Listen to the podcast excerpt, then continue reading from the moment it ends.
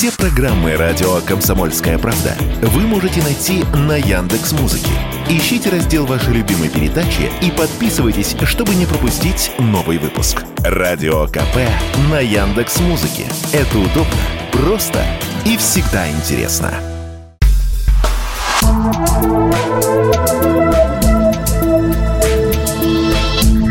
Просто космос. Всем привет, здесь «Просто космос» и я, Баченина М.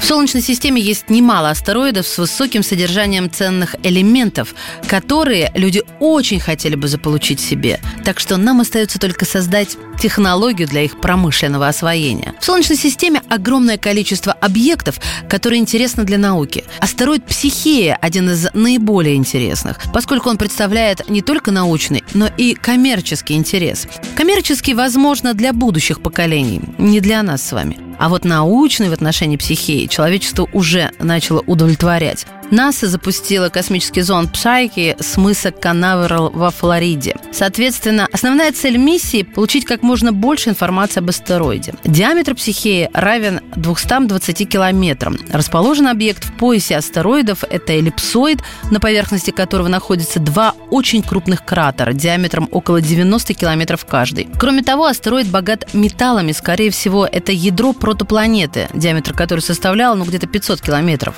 Ученые считают, что при дальнейшей эволюции объект мог бы стать планетой, состав которой был бы похож на Землю, ну или Марс. Но эволюция была пресечена в зародыше из-за какой-то космической катастрофы.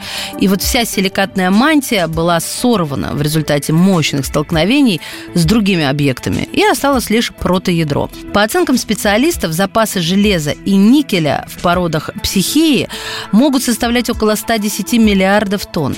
Это потенциально ценный ресурс, который пока что добывать нет возможности, потому что отсутствует необходимая инфраструктура. Чтобы добраться до астероида в 2029 году, зонду понадобится совершить гравитационный маневр у Марса. И изучив психею, астрономы смогут получить информацию о том, что представляла собой Солнечная система в начале процесса ее формирования.